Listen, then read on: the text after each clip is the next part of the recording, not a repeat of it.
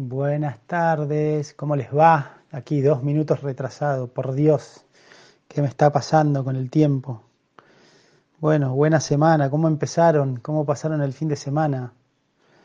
La verdad, bueno, viernes y sábado casi nos volamos acá en Mar del Plata. Por suerte sobrevivimos, aquí estamos.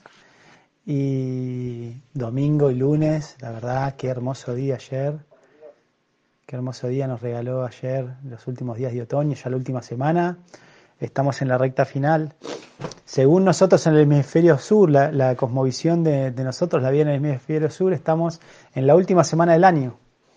¿no? Este, estamos en los días más cortos del año. O sea, según los mapuches, cada día es un tranco de gallina más corto. ¿Bien? Entonces los días se están acortando. No sé si ustedes lo notaron.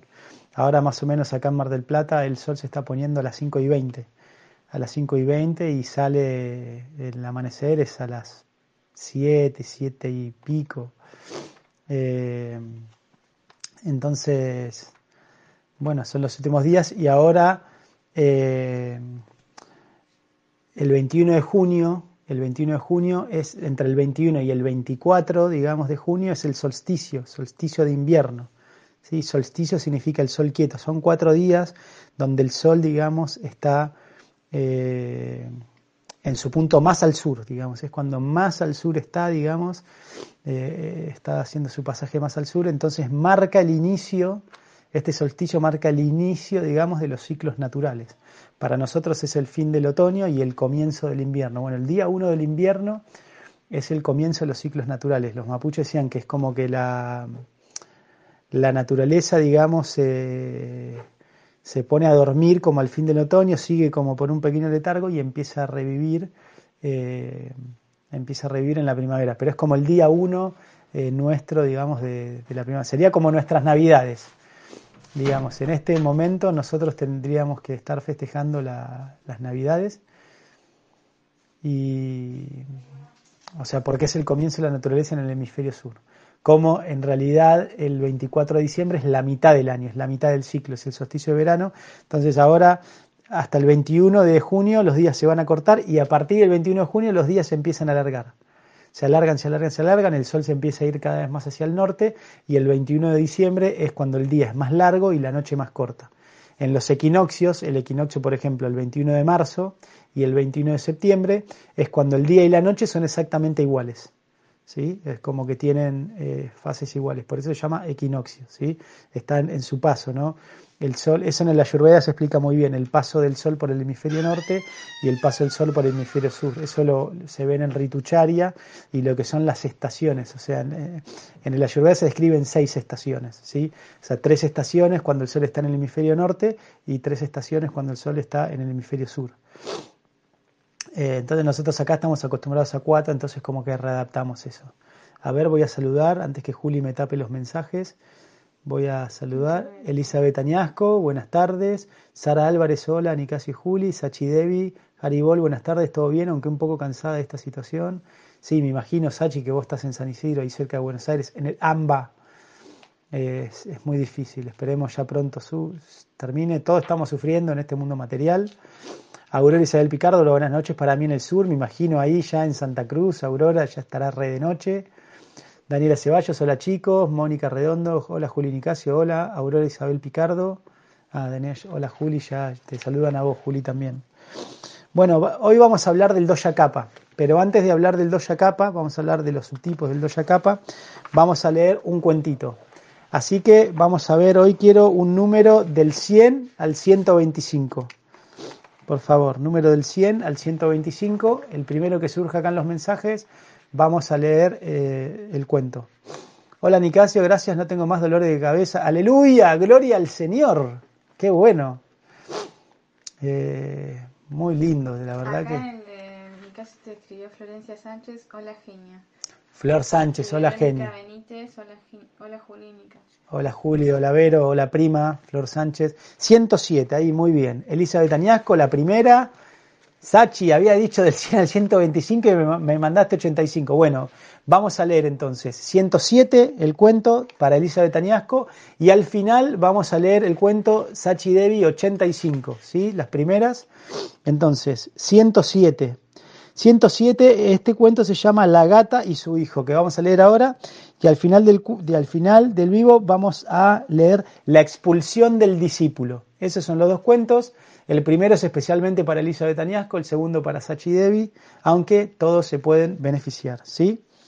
Entonces, 107, eh, La gata y su hijo. Vamos a ver este cuento, qué enseñanza nos trae. Bien. La gata y su hijo. El que antaño fuera un temible y fiero tigre, había envejecido y perdido su dentadura. Cada vez que iba a comer, venían las ratas y se comían su alimento. El tigre estaba adelgazando mucho y su vida corría peligro. ¿Qué hacer? Un amigo zorro le aconsejó que tomara a su servicio una gata y que ésta mantendría a raya a las ratas. Contrató una gata y ésta, que no era tonta, pensó, yo no voy a permitirle a las ratas que se coman la comida de mi señor, pero no acabaré con ellas, porque entonces ya no me necesitaría y prescindiría de mis servicios. Pero pasadas unas semanas, la rata quería ir al cine una noche. Para ello, solicitó al tigre que le permitiera ser sustituida. Pero pasadas unas semanas, ¿la rata será o la gata? Porque entonces yo no me necesitaría y de mi servicio. Pero pasadas unas semanas, la rata quería ir al cine una noche. Para ello solicitó al tigre que le permitieran ser sustituida esa noche por su hijo. No, la gata, dice. Está, hay un error de impresión. La gata quería ir al cine una noche. Para ello solicitó al tigre que le permitiera ser sustituida esa noche por su hijo. Al tigre le pareció muy bien. La gata se fue al cine y el hijo cuidó el alimento del tigre. Pero el gato, en lugar de mantener a raya a las ratas, se dedicó a cazarlas una por una y a matarlas. Cuando al día siguiente vino la madre y vio a todas las ratas muertas, exclamó, Insensato, me has dejado sin empleo y nos hemos quedado sin medios para vivir. Ya deberías saber que los que aparentemente pueden considerarse nuestros enemigos los podemos convertir en nuestros amigos, de manera que cooperen con nosotros, como las ratas hacían conmigo, aunque ellas no lo supieran. Bien, entonces vamos a ver la enseñanza de este cuento. Dice, del instinto de destrucción nada bueno ni provechoso se deriva en ningún sentido. Y por necedad alejamos de nosotros aquellos que pueden colaborar en nuestra dicha, del mismo modo que nosotros podemos colaborar en la suya. Esa es la postura más sabia y debería ser la más humana. Bien, este cuento me hace acordar eh, un poco a que todo tiene una razón. ¿sí? En los Vedas se dice que todo lo que pasa es bueno porque eh, como el Señor Supremo es nuestro mejor amigo y ni una brisna de pasto se, se mueve sin su supervisión, entonces todo lo que está sucediendo de alguna u otra manera eh, es lo mejor para nosotros. Bien, así que aquello que aparentemente puede ser malo, bien, puede ser una opción para mejorar. Bien, ya tengo la página preparada para el cuentito del final del vivo. Eh, bueno, espero que hayan pasado bien eh, su fin de semana. Y hoy queríamos eh, hablar del doya Kappa. ¿sí? Estuvimos, estuvimos, digamos, hablando de bata, pita y capa, bien, en la semana pasada, y hoy, y hoy digamos, vamos a hablar del doya capa. Siguen llevando mensajes. Mónica dice, quiero agradecer por los cambios en mi salud después de los cursos y los vivos. Gracias, doctor, por la enseñanza, el compromiso para con nosotros. Bello cuento, dice Elisa de Tañasco, gracias, muy lindo. Entonces, bueno, el doya capa. Bien, habíamos dicho entonces bata, que era el factor de movimiento, era la mezcla de espacio con éter. Hablamos de los cinco tipos de bata, ¿no? El pranavata, el que movía los pensamientos, ¿sí? El eh, samana el que movía, digamos, todo el movimiento del estómago y los intestinos. El apanavata, el que sacaba las cosas del cuerpo. El vyanavata, el que circulaba la sangre y el aire por todo el cuerpo. Y el udanavata, el que permitía la eh, vocalización, digamos, y la libre expresión. ¿sí? Luego eh, teníamos el pita. El pita era el factor de transformación, ¿sí? la conjunción de agua y fuego. Bien, también se divide en cinco tipos. El sadaka pita, digamos, que era el que nos permitía comprender las cosas. El prana, el prana digamos, traía, traía el, estímulo y el sadaka pita permitía entenderlo. Y hoy vamos a completarlo con el kappa. Bien, entonces eh, el sadaka pita, la comprensión. Después teníamos alochak, alochak, ver, la visión. El alochak pita, el que nos permitía, digamos, la visión en colores. Y por último, perdón, y luego teníamos el pachak, el pachak pita, que era todos los ácidos en el estómago, ¿sí? que nos permitía la digestión fundamentalmente en el estómago. El branchaka pita, ¿sí? que era el que destruía y reciclaba los glóbulos rojos y el que también producía la bilis y los jugos pancreáticos, ¿no? que también ayudaba con la digestión en el hígado páncreas. Y por último el Branchaka, el Branchaka pita, que era el pita, el fuego que teníamos en la piel, el periférico. Como van a ver ustedes, nosotros tenemos siempre un bata pita capa sensorial, un bata pita capa del sistema nervioso central, un bata pita capa periférico y un bata pita capa digestivo. ¿sí? esas son las funcionalidades en, en, general. Entonces, bueno, no se preocupen por los nombres. Los nombres en sánscrito yo sé que son raros, ¿sí? que o sea que a veces cuesta mucho, pero bueno, ah, después cuando ustedes empiezan a comprender los nombres en sánscrito, les ayuda, digamos, el nombre, digamos, a, entender eh, la funcionalidad. Bien. Entonces, capa, si dijimos que bata es movimiento, pita es transformación, capa es nutrición, es el factor solidificante. Entonces, de esta manera nosotros comprendemos cómo nuestro cuerpo es como un río, todo el tiempo está cambiando. Generación, o sea, capa, transformación, pita, reciclado, bata, capa, pita, capa, pita, bata, capa, pita, bata, capa, pita, bata, generación, transformación, reciclado, generación, transformación, reciclado. Esta es como la vedette de la Ayurveda, la teoría de la tridoya. Estas energías dinámicas se llaman doya porque están dinámicas, tienen como la vuelta al mundo, nacen, tienen un cenit y decrecen. Nacen, tienen un cenit, o sea, un punto máximo y decrecen. Entonces todo el tiempo están como en la vuelta al mundo. Son como tres ruedas así que van en un engranaje, ¿no? Me faltaría una mano también así para hacer esto de los tres doyas. ¿No querés aportar tu mano así, junto con esto? En lo mismo así. Vos tenés que girar así. Vos girás así, ¿no? Y yo entonces no, se ve mucho, pero son los tres doyas así que están girando literalmente, son energías que están creciendo, entonces todo el tiempo nosotros es, constantemente estamos equilibrando estas energías, el medio ambiente, el macrocosmos, ¿no? con el microcosmos a través del puente de la alimentación, digo yo. Eh, entonces, entender estas funciones de los doyas nos, ayuda después un montón a entender ciertos procesos, digamos, fisiopatológicos, ¿sí? Y poder hacer intervenciones. ¿Por qué?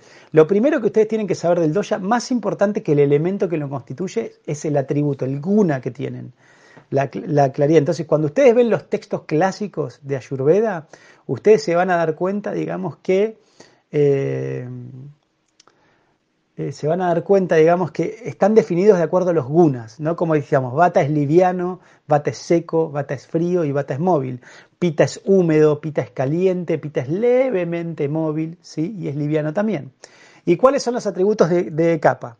Es muy fácil entenderlo. Capa y bata tienen atributos completamente opuestos, Sol, excepto uno. Excepto uno ahora se me volvió a ir el video, quedé, quedé, en blanco, pero igual sigue el video de la transmisión. Eh, solo eh, voy a sacar esto porque ya que no me veo. Bien. Entonces, solo un atributo comparten bata y capa. Y este es el atributo de frío. ¿sí? Bata y capa son fríos, ¿no? Por eso tenemos que saber que el único doya caliente es pita. Entonces, la única forma de incorporar calor en el cuerpo es a través del pita. Bien, no podemos incorporar calor de otra manera porque bata y capa son fríos. Bien, entonces pita tiene esta única particularidad y exclusividad que aporta calor. Ahora, bata también tiene su exclusividad. ¿Cuál es la exclusividad de bata? Dos. Bata es el único doya seco. ¿Por qué? Porque pita y capa son húmedos. Entonces, como les decía, bata y capa comparten, son fríos, pero después son opuestos. O sea, bata es seco, Capa es húmedo. Bata es liviano, capa es pesado. Bata es móvil, capa es estático. Entonces son completamente opuestos. Entonces, si ustedes se acuerdan los atributos de bata, naturalmente van a sacarlos de capa. Y pita comparte con los dos. Entonces tenemos bata y capa son fríos. Bata liviano, capa pesado. Bata seco, capa húmedo. Bata es móvil, capa es húmedo. Entonces fíjense, bata es móvil, Kappa es estático y Pita es levemente móvil, o sea que Vata es el único que aporta movimiento. Entonces, cuando nosotros queremos movimiento, la única forma de incorporarlo es a través del Vata, alimentos Vata, eh, sustancias que tengan las propiedades de Vata, frío, seco, móvil y liviano. ¿Se entiende? Lo semejante incrementa lo semejante, ¿sí? Lo mismo, eh, entonces, lo mismo, bueno, el Pita. Pita es caliente, diferente a Vata y Kappa, pero Pita es liviano, igual que Vata pero es húmedo igual que capa, a diferencia de bata.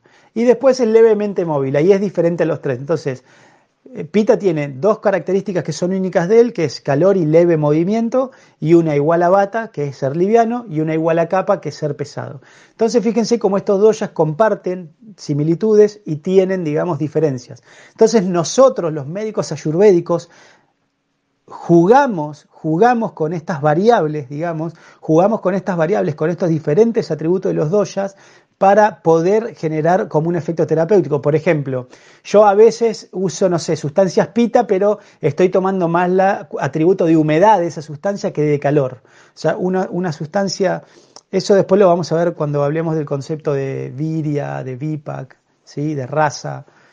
Para esto es muy complejo para los vivos, pero sí lo vamos a desarrollar en el curso de principios fundamentales. Entonces, eh, es nosotros vamos usando estos diferentes atributos. Entonces, tengan en cuenta, tienen que ustedes conocer, es muy práctico para ustedes entender estos gunas, las características de cada doya, porque eso les permite la aplicación. Entonces, de hecho, ustedes, si no tienen la lista de alimentos que yo siempre le doy a mis pacientes, ustedes, como observando y analizando una sustancia, pueden determinar de qué doya es. ¿no? Por ejemplo, agarro una papa. Sí, la papa es pesada, me da sustancia, es húmeda, ¿no? Tiene humedad es quieta, digamos, ¿no? Todo lo contrario una espinaca. Si yo hiervo una espinaca se reduce notablemente en su volumen. Entonces podemos ver, digamos, analizando, digamos, estos diferentes atributos, eh, las diferentes características de las sustancias, ¿sí? Entonces, bueno, ahora decimos, bueno, el capa. Entonces, eh, el capa, digamos, tiene eh, cinco subtipos también. Como dijimos, hay cinco tipos de bata, cinco subtipos de eh, pita y también cinco subtipos de capa. Entonces, el primer capa vamos a empezar por la cabeza, el sistema nervioso central. ¿sí? Entonces, el, el capa del sistema nervioso central se llama tarpaca. Tarpaca. Es raro, tarpaca capa. Es como diferente a veces el sánscrito. Tarpaca capa, ¿sí? O yo a veces lo llamo el capa del sistema nervioso central, el bata del sistema nervioso central, el pita del sistema nervioso central. Si no me acuerdo, prana, sadaka, tarpaca. ¿Bien? O sea que son los nombres en sánscrito. Entonces, ¿qué es el tarpaca capa? El tarpaca capa es la grasa que recubre los nervios, ¿sí? Es la grasa, es lo que nosotros conocemos en la medicina moderna, la vaina de mielina. Como ustedes saben o no, las neuronas o sea, las células del sistema nervioso central tienen un cuerpo, dendritas que las conectan con otras neuronas y un axón.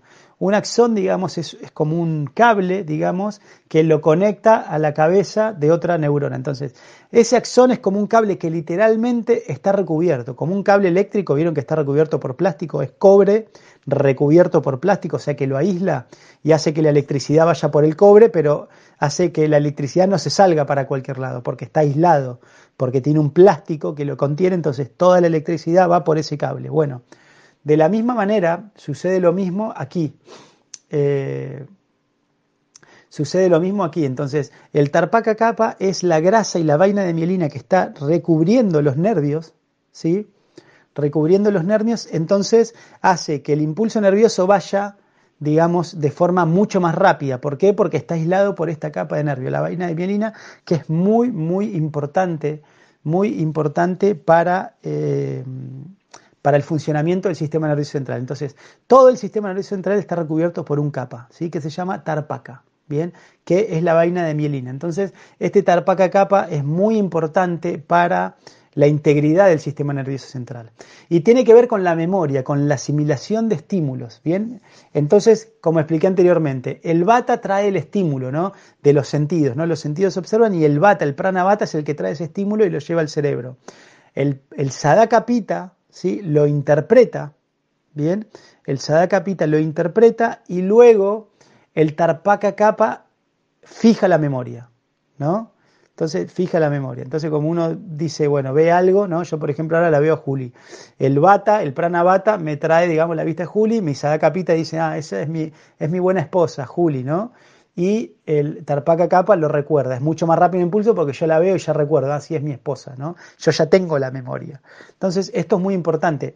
Y fíjense qué interesante, qué interesante, algo muy lindo. Cuando yo leí esto en la Ayurveda, realmente esto fue una de las cosas que dije, wow, qué, maravilloso que es el Ayurveda, la verdad. Porque la Ayurveda explica en los textos que en este tarpaca capa, en esta grasa, o sea, en estas células del sistema nervioso central, nosotros traemos la memoria de las emociones de nuestro linaje. ¿sí? Entonces explica que nosotros no nacemos por casualidad de ciertos padres, de ciertos padres y tenemos ciertas memorias, ¿sí? Hay una razón de ser, ¿no? esto se llama la ley del karma. Entonces, ¿por qué nacemos estos padres? Porque ya la ley de la naturaleza dice, no, vos porque tenés este karma vas a nacer en este linaje que tienen estos desafíos y te vas a encontrar con estos conflictos y con estas dificultades y es lo que vos ya tenés que trabajar acá. Entonces, a vos ya programan tu cuerpo, digamos, en ese linaje. Entonces ya tu sistema nervioso central trae las memorias, trae las memorias ancestrales. ¿Sí? Entonces, todo lo que se sucede en el linaje materno y paterno, vos los traes en esta vaina de mielina. ¿sí? Entonces, esto es súper interesante y eso explica por qué las personas comparten, digamos, eh, comparten... Eh, comparten, digamos, estas memorias con los ancestros. Y de hecho muchas cosas que nos pasan a nosotros no son nuestras, sino que vienen de nuestro linaje. ¿no? Y esto ahora ya entienden, se debe al tarpaca capa. Por eso es muy importante, digamos, uno de la ayuda dice, todo lo que sentís es verdad, pero no le des bolilla, aceptalo y liberalo, ¿sí? No, porque es la memoria que te, es la memoria que te está condicionando, ¿sí? Es como una influencia que vos ya traes. Y para que entiendan esto de otra manera, también lo podemos ver explicando algunas enfermedades desmielinizantes que se llaman. Por ejemplo, la esclerosis múltiple. No sé si acá alguno de los que está viendo este vivo tienen alguna persona conocida con esclerosis múltiple, pero fíjense una cosa, ¿sí? Eh, nosotros tenemos, o sea, dijimos que bata es espacio y éter, o sea que el capa es sustancia, el, el capa dijimos que es pesado, o sea que ocupa un lugar, esta grasa ocupa un lugar. ¿Qué pasa? Entonces yo tengo este tarpaca capa que ocupa, imagínense, este lugar, ¿no? Alrededor del nervio. Este dedo, mi dedo es el nervio y, y esto, digamos, es el tarpaca capa. Ahora, ¿qué pasa? Yo tengo un exceso de calor, tengo un exceso de pita, por ejemplo, en mi cuerpo. En mi cuerpo se acumula el pita. ¿Y qué pasa con el aceite cuando se calienta, ¿no? Se derrite, ¿verdad? Entonces el exceso de pita hace que este tarpaca capa se derrita, ¿no? Y se, se disuelva y se resbale porque es oleoso el aceite, resbala muy, muy, muy rápido. Entonces, este tarpaca capa que estaba este, ocupando este lugar se derrite y me deja el nervio pelado, deja el nervio ahí sin grasa. Entonces, dijimos que bata es movimiento en el espacio. Entonces, este espacio que estaba ocupado por un capa, ¿quién lo va? El, el cuerpo está en movimiento. Cualquier espacio que queda libre, ¿quién se mete ahí? El bata. Entonces, viene el bata así, que lo ponemos así como un viento, y se mete acá. Entonces, en este espacio ahora quedó algo así movimiento, ¿no? Entonces, en este espacio que antes estaba el capa, quedó este movimiento que es el bata, ¿verdad? Así moviéndose. Entonces, este nervio pierde funcionalidad. Entonces, fíjense esto. Entonces, nosotros tenemos una patología como la esclerosis múltiple, que es el sustrato es capa, ¿sí? Porque lo que se está afectando es capa, o sea, la base de la enfermedad es capa.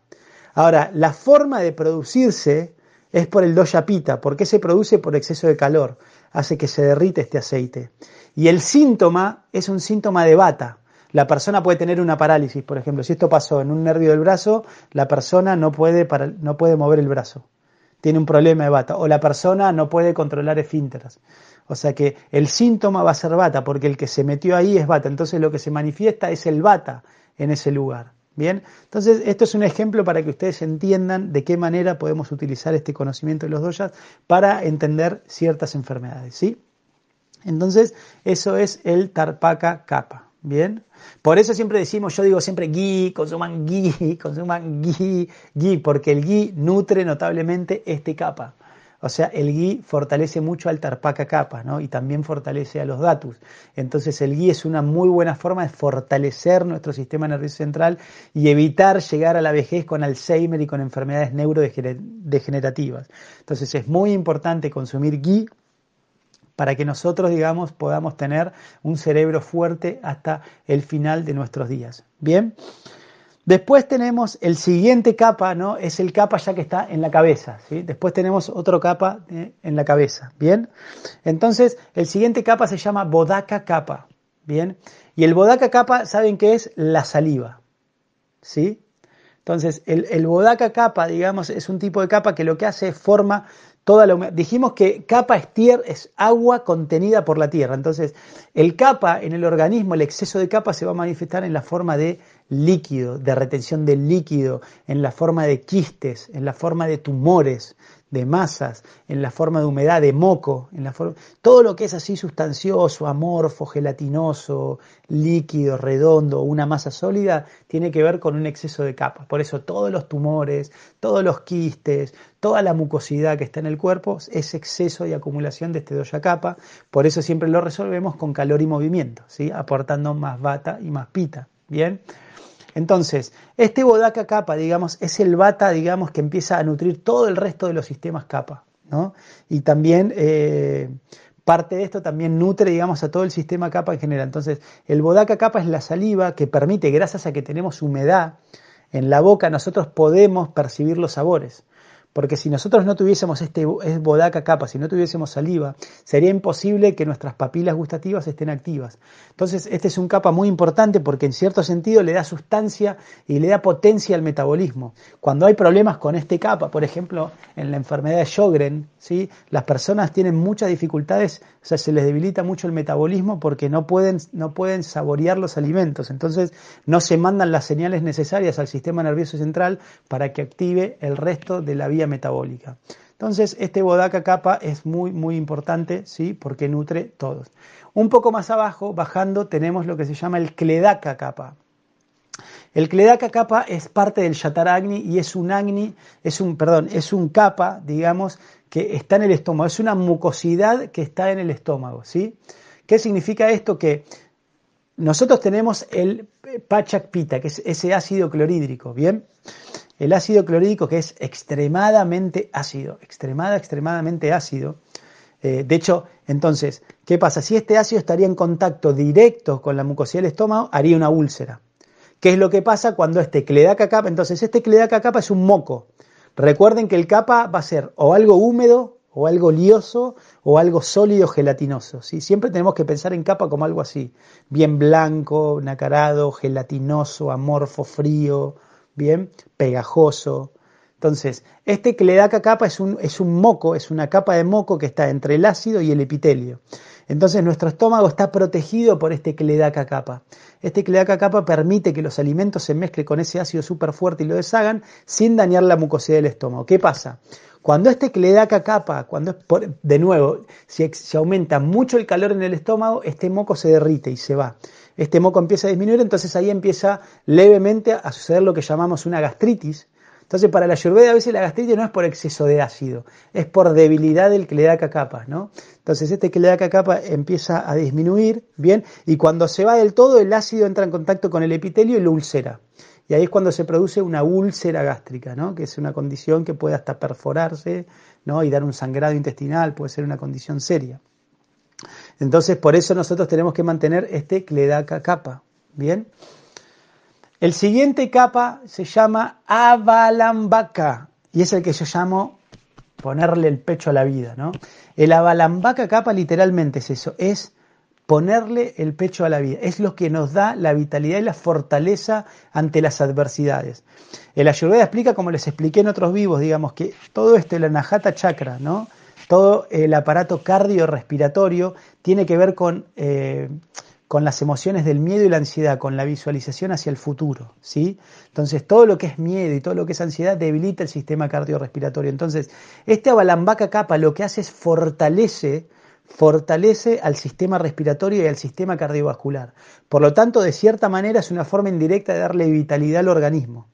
Esta balambaca capa, digamos, le da potencia, digamos, al cuerpo y es lo que nosotros ahora necesitamos tener fuerte en el, con esta pandemia de coronavirus, por eso decimos que consuman raíces, por eso yo siempre les recomendé consuman maca, consuman jengibre fresco, consuman cúrcuma, porque estas raíces fortalecen este abalambaca capa que el que me va a dar, me va a dar fortalece, digamos, eh, me, va a dar la fortaleza del sistema respiratorio. Entonces, eh, la balambaca capa fortalece el sistema respiratorio y hace que nuestros pulmones y nuestro corazón estén fuertes. Nutre este sistema específicamente.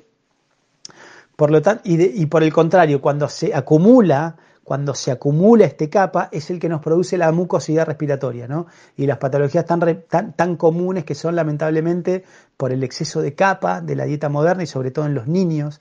Imagínense, ahora empezamos el invierno, que es la estación capa por excelencia, ¿no?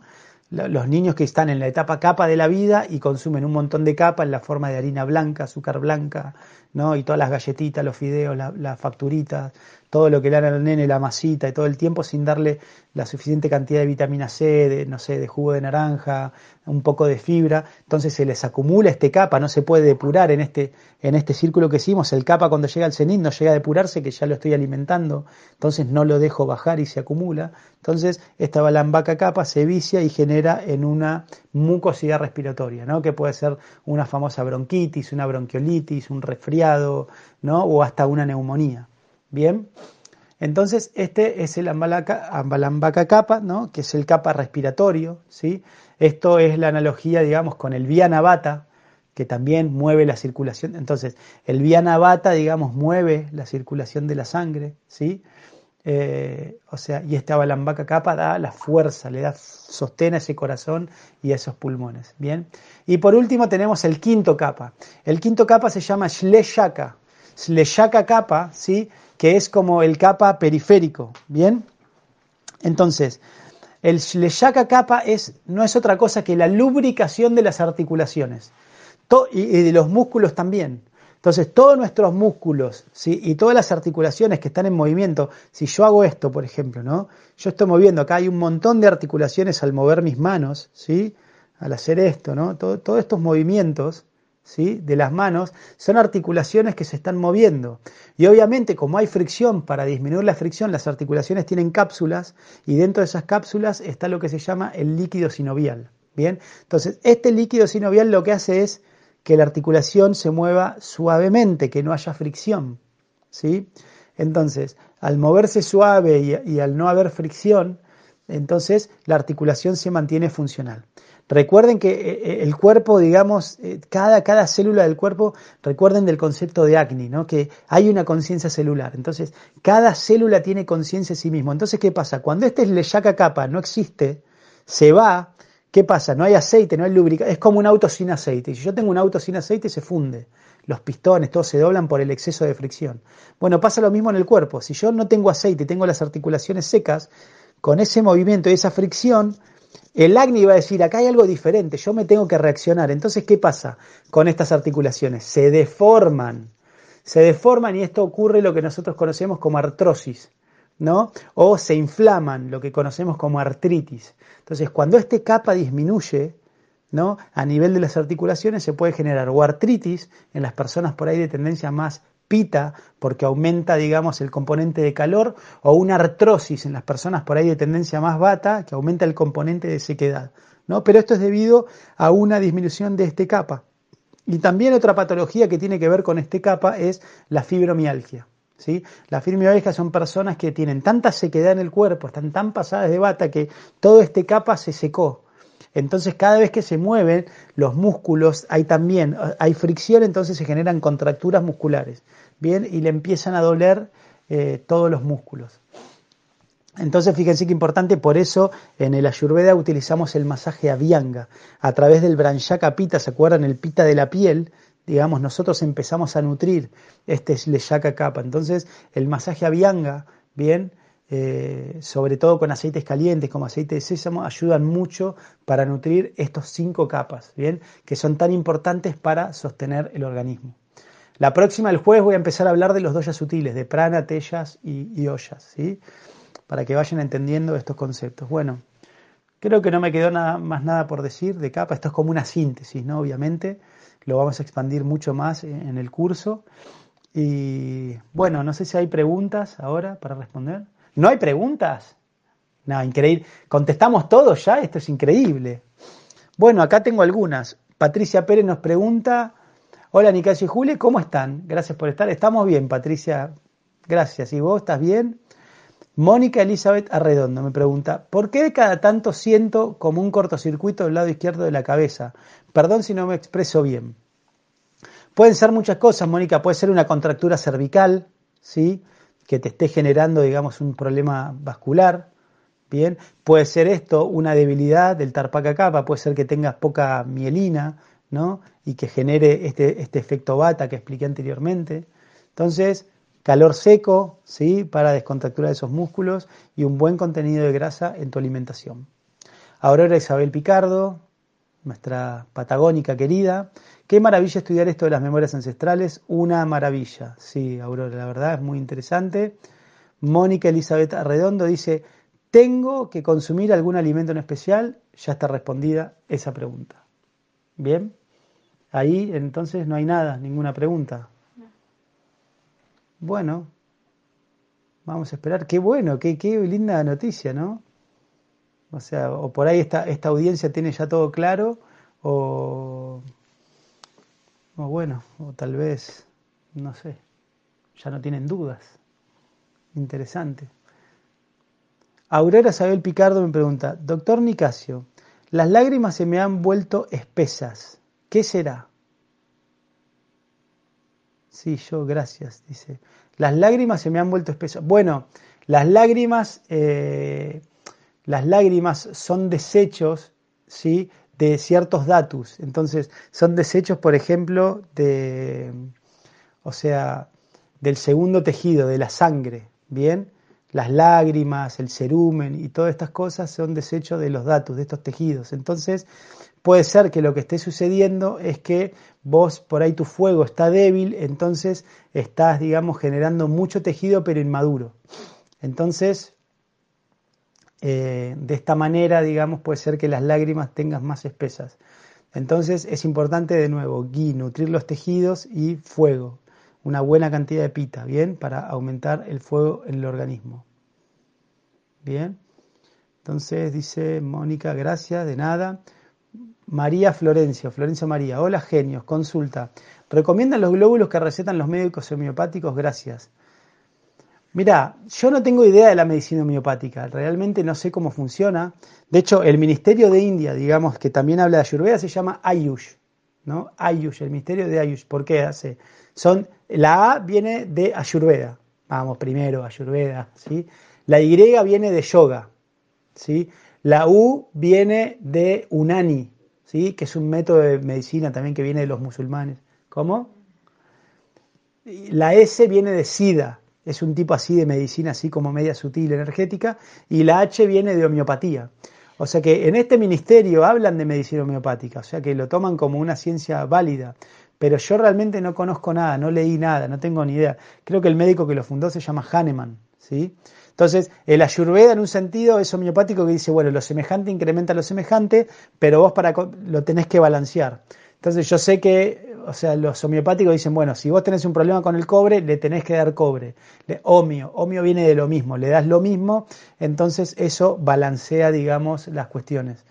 Eh, Estoy seguro que la medicina homeopática es inocua. No sé si realmente tiene un resultado concreto, no sabría decirlo, digamos, pero definitivamente no te va a hacer daño. Así que no veo problema en, consumir glóbulos que de, médicos homeopáticos. A ver alguien si acá sí tiene experiencia de. Si alguien tiene experiencia de con la medicina homeopática puede dar su testimonio. Yo no he tenido ninguna experiencia, nunca consulté a un médico homeopático y demás, así que no podría decir. Espero poder ayudarte un poquito. Viviana Pac. Además del ghee, ¿qué otra grasa recomendás? Todas las grasas saludables. La palta, las semillas, los frutos secos y los aceites vegetales. Esas son todas las grasas saludables que utilizamos en el ayurveda. ¿sí? Aceites puros, ¿eh? primera prensada en frío. Traten de evitarlo lo, o sea, los refinados, los industrializados. Pregunté de cómo están mis lágrimas. Espero, Aurora, que se haya entendido lo de tus lágrimas. Avísame si no entendiste, por favor. Sara Álvarez, hola. Mi hermana no controla el pis. ¿Será exceso de bata? ¿El gui es bueno? No necesariamente. Puede ser que tu hermana no, no tenga incontinencia urinaria por un prolapso.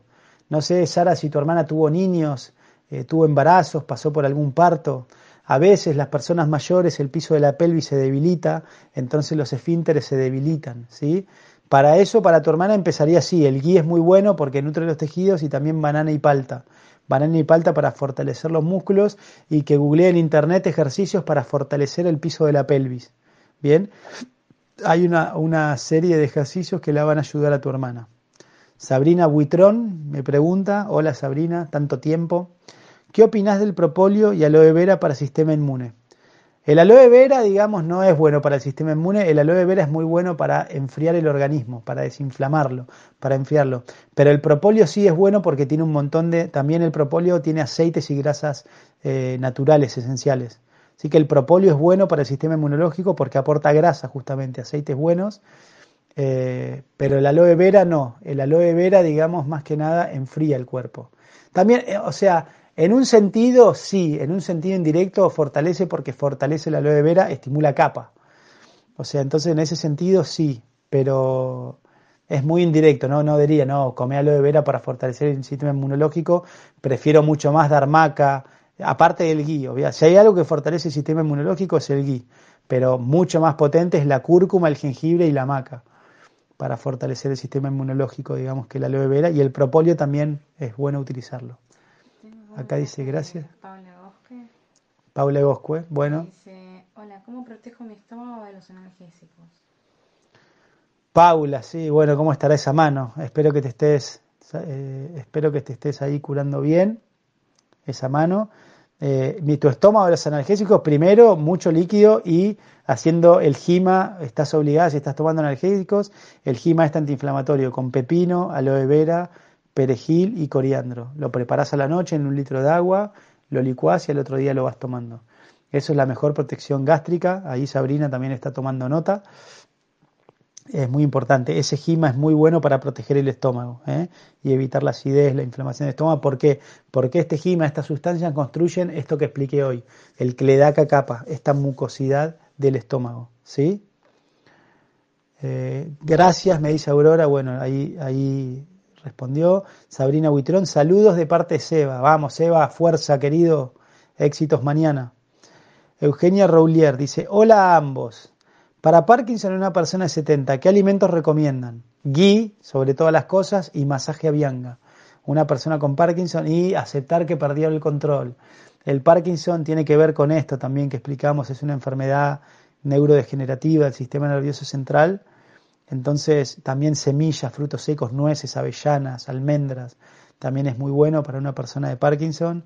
Y las personas con Parkinson tienen que ver, tienen, son personas generalmente que tenían una situación de poder o controlaban o tenían cierto prestigio y de alguna u otra forma sienten que lo perdieron. Es, muy natural en esto. Entonces, masajes con aceite, avianga es muy importante. Eh, eh, como se llama el Shirodara, para el Parkinson es muy bueno el Shirodara. Ahora cuando retomemos la actividad lo vamos a lo vamos a aplicar ahí en, en Sama. Y ¿qué más? Bueno, eso estaría para la persona con Parkinson. ¿Tenés algo ahí, me decías, de Paula o de alguien más ahí? Eh, no, de Paula ya lo contestaste. Ah. Eh, Silvia Ruiz dice, hola chicos, siempre gracias. Pregunto, ¿qué principios tiene el ghee que no tienen otros aceites? ¿Qué principio? Buena pregunta. Tenemos que hacer un post del gui en el Instagram. Eh, o sea, el gui tiene una particularidad. O sea, no sé qué el Señor hizo en la leche, digamos, pero el gui tiene una particularidad de como entrar como en una espiral súper acelerada. Entonces, ¿se acuerdan cuando explicamos lo de los datus? Que primero está el, jugo del alimento, la jara raza que va formando los datus. Entonces, cualquier sustancia de origen vegetal digamos, tarda entre 28 a 35 días en, pasar por toda la cadena en los siete tejidos. Pero el ghee y la leche, sobre todo el ghee y la leche, en estas dos sustancias principalmente, el yogur un poco y el queso panir también, ¿no? Eh, hacen toda esta cadena en 24 horas.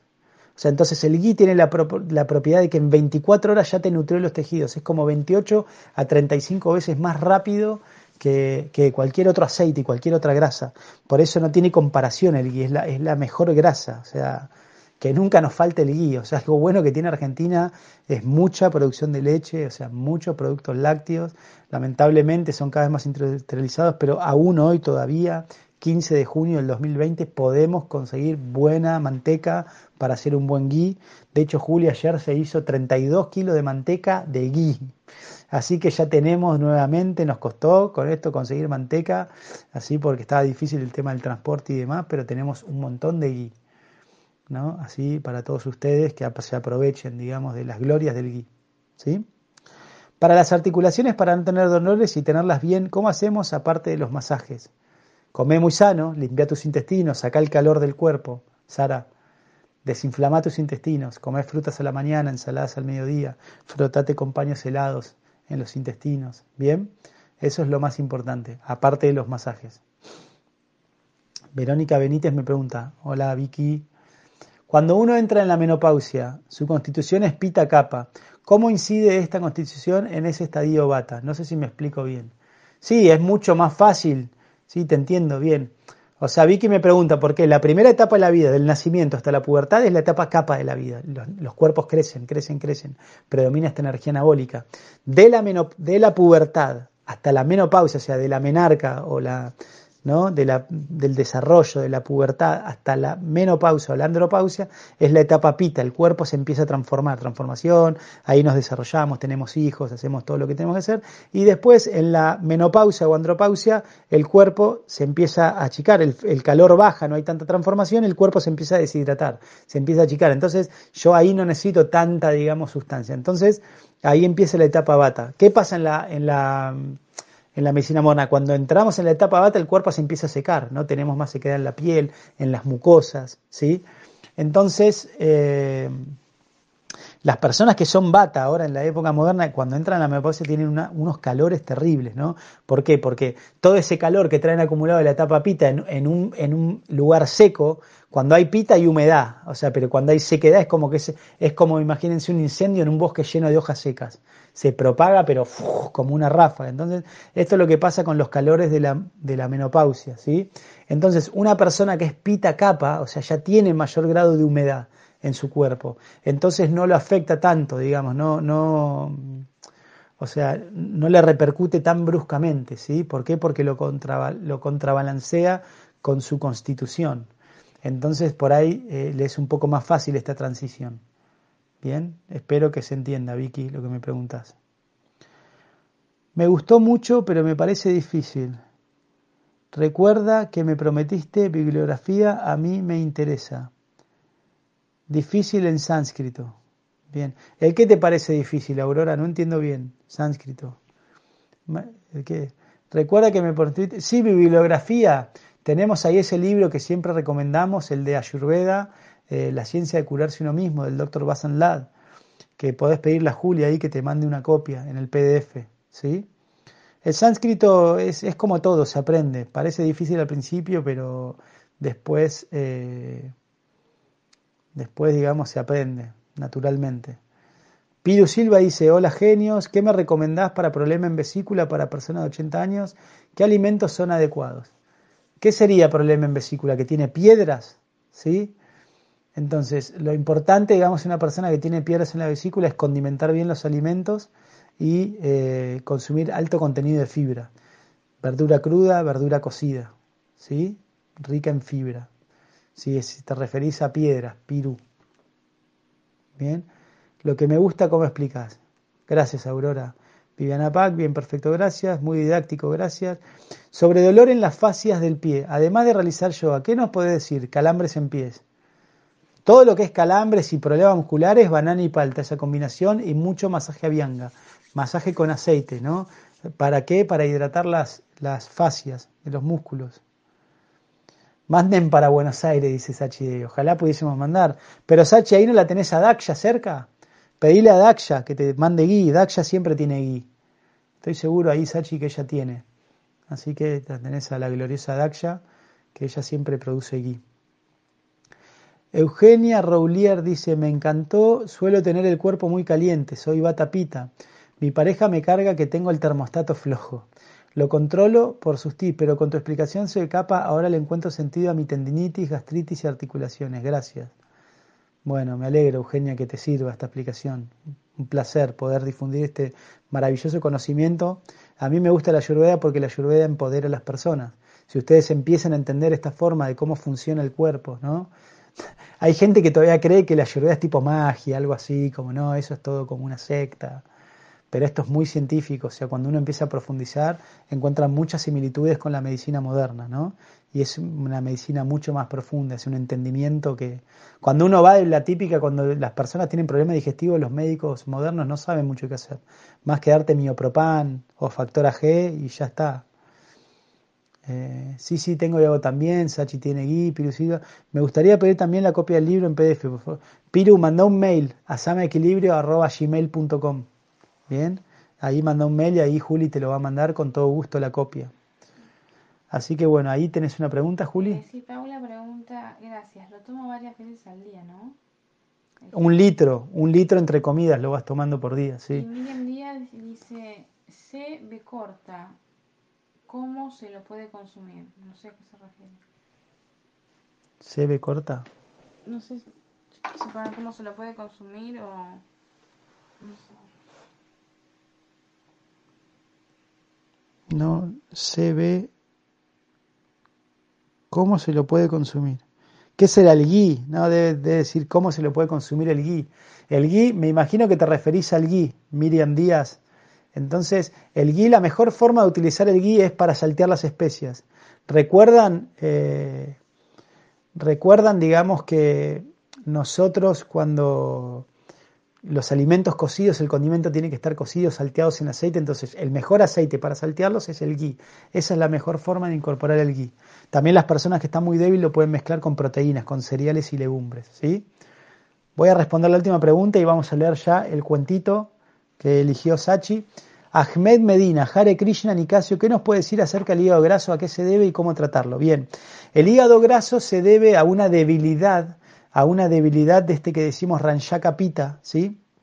Entonces, cuando este Ranchaka Pita, digamos, está débil, no puede transformar Vieron que decíamos que, que el Ranchaka Pita, digamos, reciclaba los glóbulos rojos y, formaba las sales biliares, ¿bien? Y de ahí depuraba el colesterol también, ¿no? Entonces, eh, el colesterol también forma parte de estas sales biliares. Entonces, cuando este Ranchaka Pita está muy débil, ahí se produce el hígado graso, que, este, que como, esta cantidad de grasa, ¿no? Y estos detergentes se acumulan en el hígado, ¿no? Y lo van taponando. Entonces, fortaleciendo este fuego es como quemamos toda esa grasa, digamos, y el hígado se limpia nuevamente. Entonces, entendiendo la ayurveda, condimentando bien la comida, comiendo horas fijas, ¿no? con la proporción adecuada de bata, pita, capa, todos estos desequilibrios en el cuerpo se van eh, recomponiendo gradualmente. ¿sí?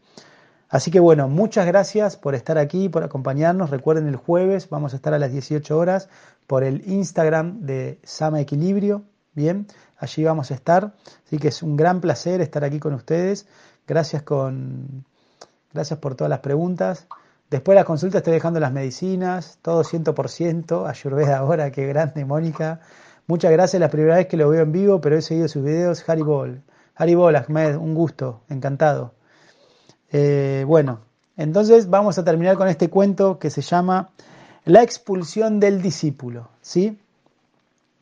Dice, en una comunidad espiritual, el maestro hizo llamar a uno de sus discípulos y le anunció, con todo cariño debo decirte que he decidido pedirte que te vayas del ashram.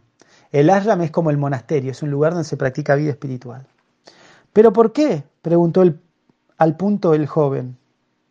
Por fidelidad. ¿Por fidelidad? Sí, por haber sido extraordinariamente fiel. Indignado y vociferante el discípulo protestó. Esto es increíble. Es la primera vez en el mundo que echan a alguien por fidelidad.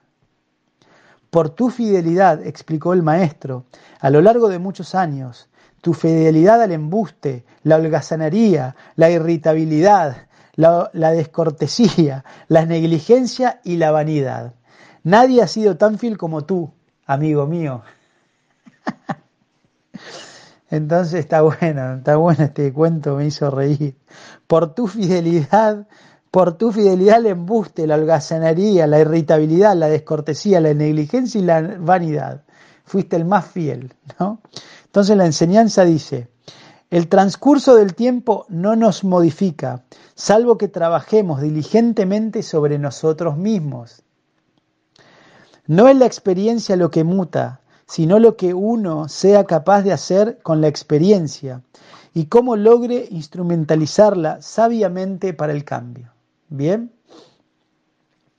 Aunque sean modificaciones muy pequeñas las que vayamos consiguiendo, con paciencia y perseverancia, la suma de las mismas irá transformando nuestra mente y nuestro carácter, porque de otro modo seremos como bueyes engordando en kilos, pero no en sabiduría. Bien, esta es una frase de Buda, dice acá, eh, dice acá, digamos, el libro. Entonces, muy bueno, y esto es justamente lo que está explicando acá Mónica y todos ustedes, como pequeños cambios, grandes diferencias.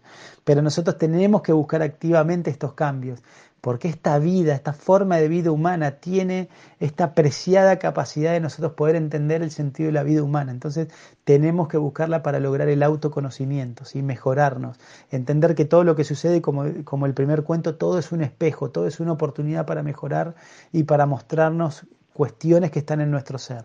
¿sí? Entonces, eh, bueno, gracias a ustedes, gracias por elegir este cuento. Recuerden, ahora vamos a hacer los vivos una hora, ¿sí? Así como puntuales, para que ustedes también se agenden y no digan, uy, no sé, no quiero ir al vivo del doctor porque por ahí empieza y no sé cuándo termina, sino ahora es un cuento de entrada, un cuento al final, un tema específico y algunas preguntas y respuestas, todo en una hora, lunes y jueves, ¿sí? Por lo menos hasta el 28 de junio, a ver qué pasa con la cuarentena, ¿bien? Así que bueno, con vicios o sin vicios, hagan servicio. Por favor, es la posición más segura. Cuídense, que tengan linda semana y nos vemos el jueves en Instagram por arroba sama equilibrio. Hasta pronto. Chao, adiós.